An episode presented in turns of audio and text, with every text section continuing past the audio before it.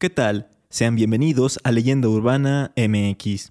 Antes de empezar este episodio, quiero recordarles a todos mis escuchas de Monterrey, Nuevo León, que el próximo domingo 19 de febrero voy a estar en el Paranormal Fest haciendo un episodio completamente en vivo y exclusivo para el evento, mismo que se llevará a cabo en el Salón de Leones. Pueden visitar las redes del festival para saber cómo es que pueden comprar sus boletos. Allá los veo, les aseguro que se va a poner muy bueno. Dicho esto, vamos con el episodio de hoy. A través de los años, muchas leyendas urbanas, históricas y de terror le han dado la identidad cultural a México. Semana a semana haremos un recorrido por todas ellas. Esto es Leyenda Urbana MX con Ismael Méndez.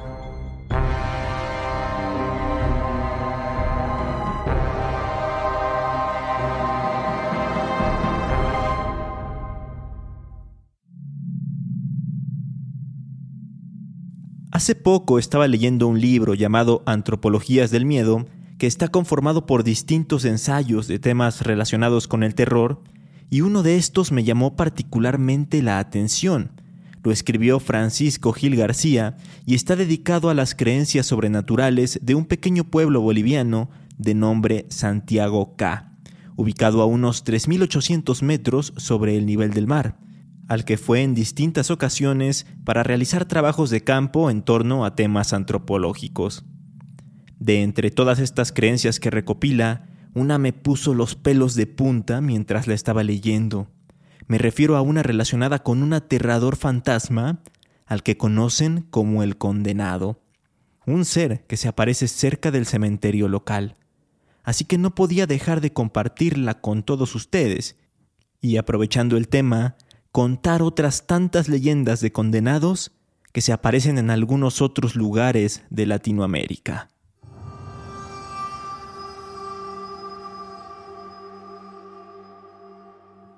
Santiago K es un pueblo tan pequeño que tiene solo unos 600 habitantes, y aunque sus creencias sobrenaturales están más relacionadas a los espíritus de sus ancestros, a los que consideran buenos y hasta benefactores, hay algunas que van más allá de eso y son de auténtico terror, sobre todo las que se cuentan en la zona del cementerio y de la iglesia, razón por la cual todos intentan evitar esos caminos en la noche y prefieren rodearlos. Platica el autor del texto que a los santiagueños no les gusta mucho hablar del tema, y además dicen no tenerle miedo a las historias sobre fantasmas, pero de vez en cuando parece que se contradicen puesto que en una ocasión, casi al anochecer, asistió a un partido de fútbol, el cual se jugaba en una cancha que está muy cerca del cementerio. De hecho, la superficie está de bajada. Entonces, cada que el balón salía del terreno de juego, este se iba rodando hasta el cementerio.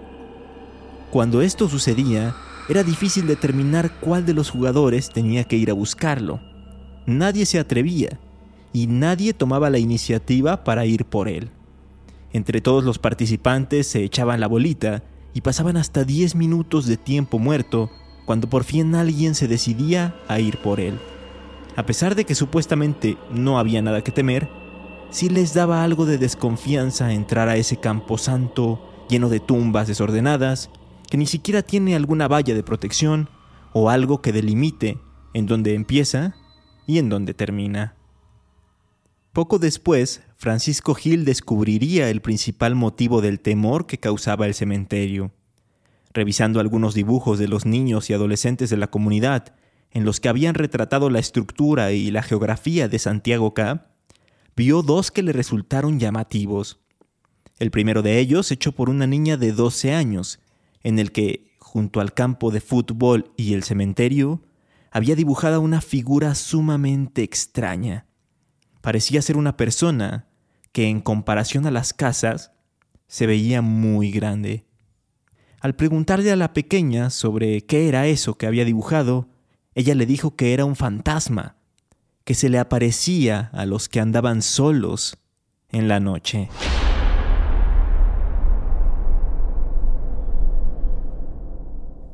El otro dibujo era de un muchacho ya más grande, de 19 años, y se nota, pues su trabajo está muy pero que muy bien hecho. En él, un poco más alejado del cementerio y de la cancha, en una zona más bien cercana a la iglesia, representó también a un personaje misterioso, pero con más detalles. Se le puede ver su cabello enmarañado, sus manos levantadas y un fluido goteándole de las manos. La justificación del joven sobre la inclusión de este ser fue la siguiente. Dicen que anda por ahí, a la nochecita, como una aparición, dicen. Te agarra y te devora. Pero no vamos a creer ese cuento, ¿verdad?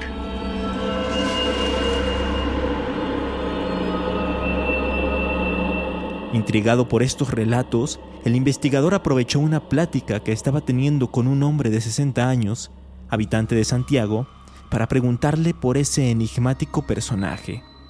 Él le contó que se trataba del condenado, una persona que cuando muere vuelve a vivir, un ser al que no se le puede matar de ninguna forma y del que solo se puede huir.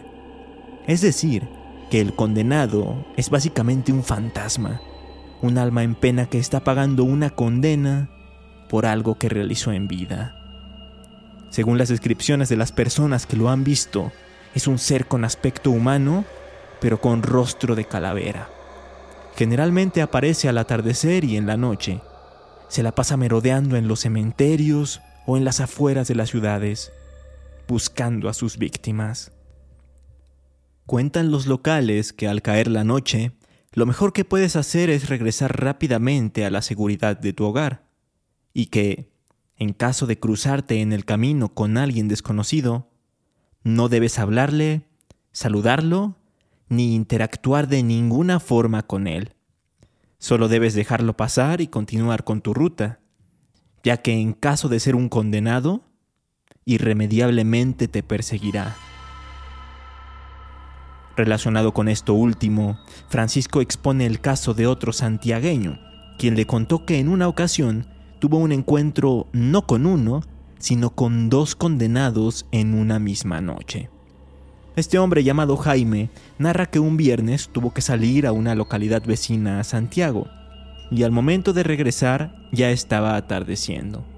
Eran aproximadamente las 7 de la tarde cuando pasó por un cementerio.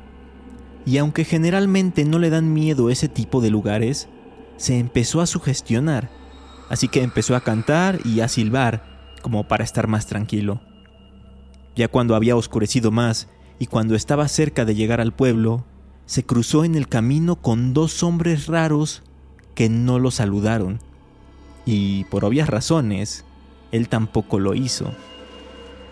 En ese momento verdaderamente se asustó y comenzó a cantar con mayor intensidad, pero ahora entonaba los evangelios. Al mismo tiempo aceleró la marcha y pasó por la iglesia, pero esto más allá de darle paz, no hizo otra cosa más que preocuparlo, porque sabía que anteriormente las iglesias también funcionaban como cementerios, así que ni ahí estaba seguro. Al final llegó bien a su casa y no le pasó nada. Pero cuando el entrevistador le preguntó acerca de estos dos hombres con los que se había cruzado en su travesía, Jaime le dijo que iban callados y que su andar era muy sigiloso, que parecía que estaban flotando.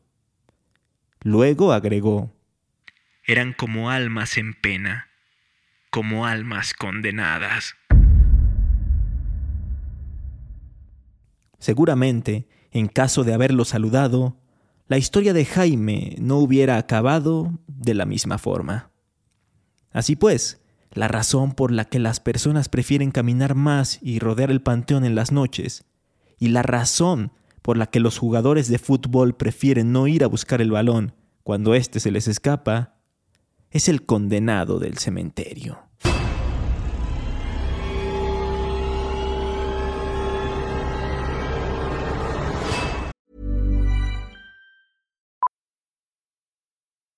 Millions of people have lost weight with personalized plans from Noom, like Evan, who can't stand salads and still lost 50 pounds.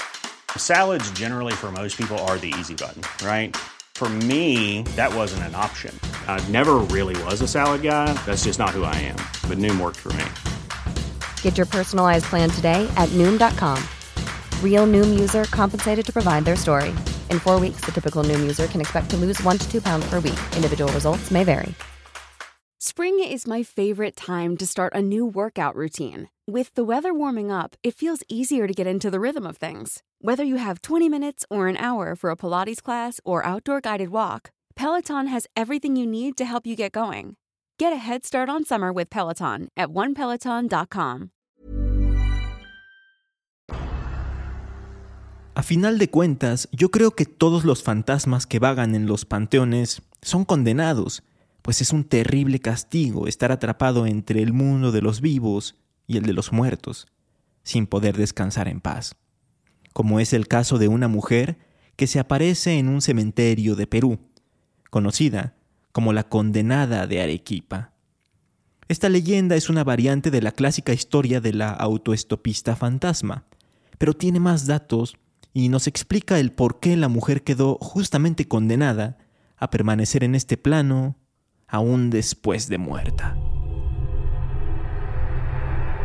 Todo comienza cuando un joven motociclista llamado Bernardo iba transitando en la madrugada por Arequipa, una ciudad ubicada al sur del Perú, ya casi en la frontera con Bolivia. ¿Coincidencia? No lo sé. El caso es que para llegar a su casa, el joven tenía que pasar por una calle aledaña al cementerio de la Apacheta. Mientras recorría ese tramo, pudo ver a la orilla del camino a una mujer vestida de blanco que le llamó mucho la atención por su aspecto físico. Se le hizo raro verla sola y en esa zona a esas horas. Así que decidió detenerse. La saludó y pudo ver que era una chica sumamente hermosa. Ella inmediatamente le pidió que la llevara a su casa y Bernardo aceptó sin dudarlo. Le dijo que se subiera atrás. La mujer no quiso decirle qué hacía en el cementerio por la madrugada y solo le mencionó que se llamaba Mónica y que le urgía llegar a su casa, pues su mamá estaría muy preocupada por ella. Cuando se montó en la moto, accidentalmente tocó al motociclista y él percibió que estaba muy fría, como un cadáver, así que le ofreció su chamarra para que se cubriera. Una vez hecho esto, emprendieron la marcha y a los pocos minutos ya habían llegado a la casa de Mónica.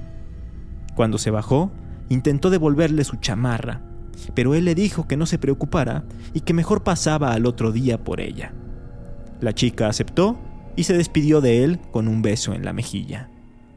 Bernardo se quedó un tanto ilusionado, pues ya tenía un pretexto para volver a ver a la bella muchacha y quizá entablar una conversación más amplia con ella así que esperó ansiosamente al día siguiente y se dirigió de nueva cuenta a su casa. Tocó la puerta y salió una señora mayor para preguntarle qué necesitaba. Él le dijo que estaba buscando a Mónica. Lo que le respondió la anciana lo dejó en shock.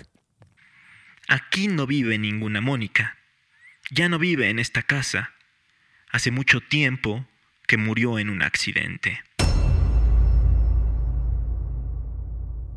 Escéptico, Bernardo le explicó que eso no podía ser posible, que hasta le había prestado su chamarra. La señora trató de calmarlo y le dio los datos exactos de dónde estaba la tumba de Mónica en el cementerio general de la Apacheta, para que fuera a comprobarlo por él mismo. Y así lo hizo. Arrancó su moto y se fue directamente al cementerio, al pabellón en donde supuestamente estaría enterrada la mujer. Una vez ahí, Bernardo pudo ver que en un nicho estaba su chamarra.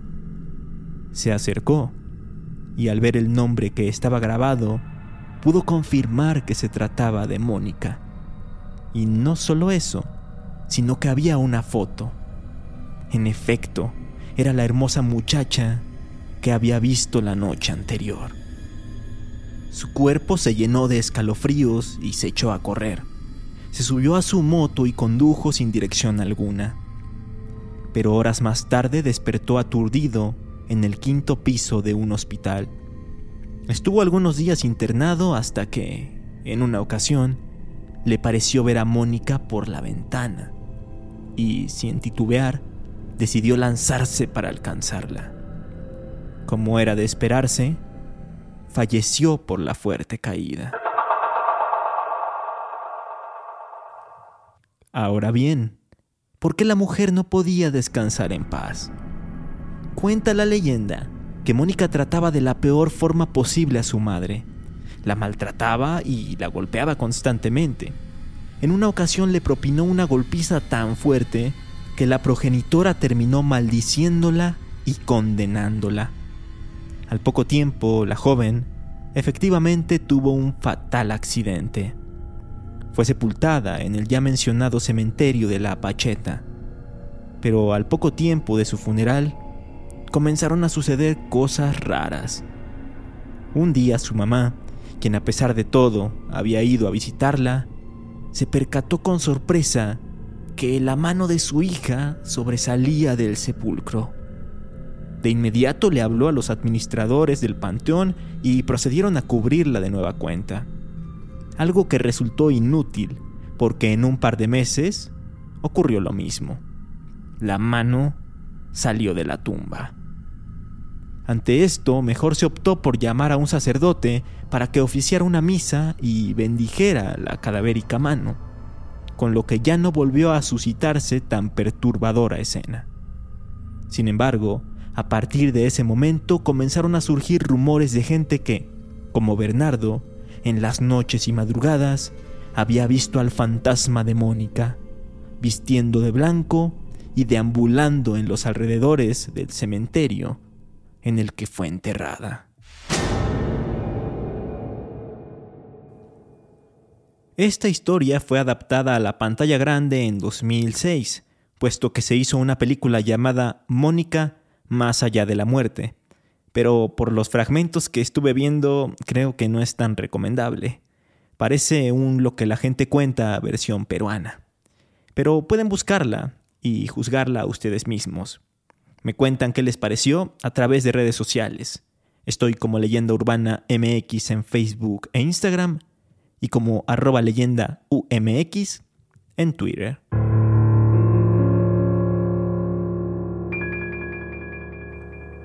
En este episodio no hemos hablado de México, así que nos vamos al precioso pueblo mágico de Orizaba, en Veracruz, para conocer a su propio condenado.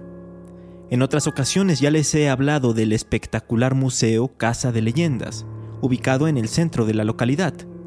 Pero lo que no les he dicho es que dentro de él, irónicamente se cuenta una historia de terror, que conocí porque fue publicada en una nota del periódico El Sol de Orizaba, que se llama Un condenado vaga por los pasillos de la Casa de Leyendas. Este edificio del siglo XVIII que alberga el museo Originalmente funcionaba como el cabildo de la ciudad. Posteriormente fue adaptado como cárcel de mujeres y más tarde se convirtió en cárcel mixta. Fue en esta etapa de su historia, a finales de los años 20 del siglo pasado, en la que sucedieron los hechos. Resulta que en 1929 se encontraba preso un hombre llamado Germán. Había sido juzgado por asesinato y era considerado un delincuente peligroso razones por las que le habían dado una sentencia de 20 años. Un día, Germán empezó a planear fugarse de la cárcel, pero en ese momento escuchó una voz de ultratumba que gritaba su nombre. Asustado, el preso preguntó que quién le hablaba y qué quería de él, a lo que la voz le respondió. Soy Francisco. Yo morí en 1926 bajo estos fríos muros. Yo era un fraile, pero fui condenado a penar desde entonces, porque al estar al borde de la muerte maldije a todos los que me trajeron a esta prisión. Pero ahora tú puedes ayudarme a descansar en paz. Debes rezar por la paz de mi alma durante tres días seguidos, encomendar al Creador mi alma y decir una plegaria al cielo en mi memoria. Germán, hazlo o quedaré condenado para vivir por siempre en la oscuridad. Germán intentó ignorar aquella voz. Trató de convencerse de que era producto de su imaginación. Se negaba a aceptar que fuera real y además no podía impedir que siguiera con su plan de escape. Pasaron varios días y la voz no se volvió a escuchar, así que el incidente se iba quedando en el olvido mientras perfeccionaba los detalles para su fuga, la cual consistiría en ir a la letrina tratando de estar solo, llamar al guardia en turno y asesinarlo para después buscar su libertad. Cuando por fin llegó el día de ponerla en marcha, las cosas no salieron como esperaba. Todo iba bien. Al inicio había conseguido llegar completamente solo a la letrina. Pero cuando estaba a punto de llamar la atención del guardia, algo lo distrajo. De las paredes empezaron a salir unas manos y al mismo tiempo se escucharon unos desgarradores lamentos. Posteriormente, también de las paredes, emergió un cuerpo putrefacto, con gusanos saliéndole del rostro. Era el fraile Francisco. Al otro día, cuando los encargados de la prisión fueron a revisar la celda de Germán, observaron impactados que estaba con una soga en el cuello, colgando de una viga. Al acercarse e inspeccionar su cuerpo, pudieron ver que en el pecho tenía escrita la palabra condenado. Se cree que Germán sufrió el mismo destino del fraile al que no quiso ayudar. Desde entonces, visitantes del museo, así como guías y cuidadores, han llegado a escuchar ruidos extraños en los pasillos, que van desde pasos hasta lamentos.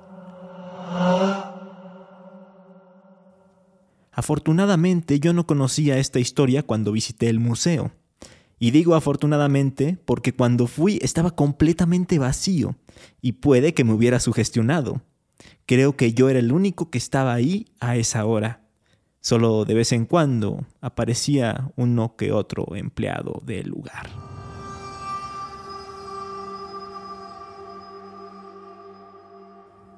Hasta aquí vamos a dejar las historias de condenados si ustedes conocen alguna otra, no duden en mandármela. Mientras tanto, no me queda más que recomendarles que lean el libro que me dio la idea para hacer el episodio. Antropologías del Miedo, con edición de Gerardo Fernández Juárez y José Manuel Pedrosa, publicado por la editorial Calambur, aunque me han comentado que es difícil de encontrar. Yo tuve la suerte de verlo en la fil del Zócalo, entonces si ustedes llegan a verlo, agárrenlo inmediatamente. Pero eso sí, les advierto que está más del lado académico y para algunos puede resultar un tanto pesado leerlo. En fin, yo me despido esperando que hayan disfrutado el episodio y sobre todo que los haya aterrorizado. Los espero aquí el próximo lunes en un nuevo capítulo de Leyenda Urbana MX. Hasta entonces.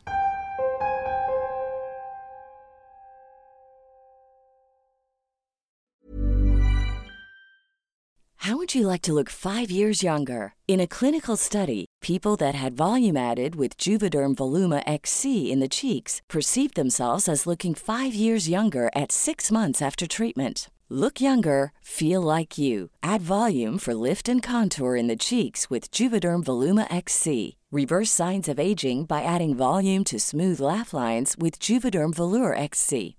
For important safety information and to find a licensed specialist, visit juvederm.com. That's J U V E D E R M.com. Not for people with severe allergic reactions, allergies to lidocaine, or the proteins used in Juvederm. Common side effects include injection site redness, swelling, pain, tenderness, firmness, lumps, bumps, bruising, discoloration, or itching. There's a risk of unintentional injection into a blood vessel, which can cause vision abnormalities, blindness, stroke, temporary scabs, or scarring. Talk to a licensed specialist to find out if it's right for you.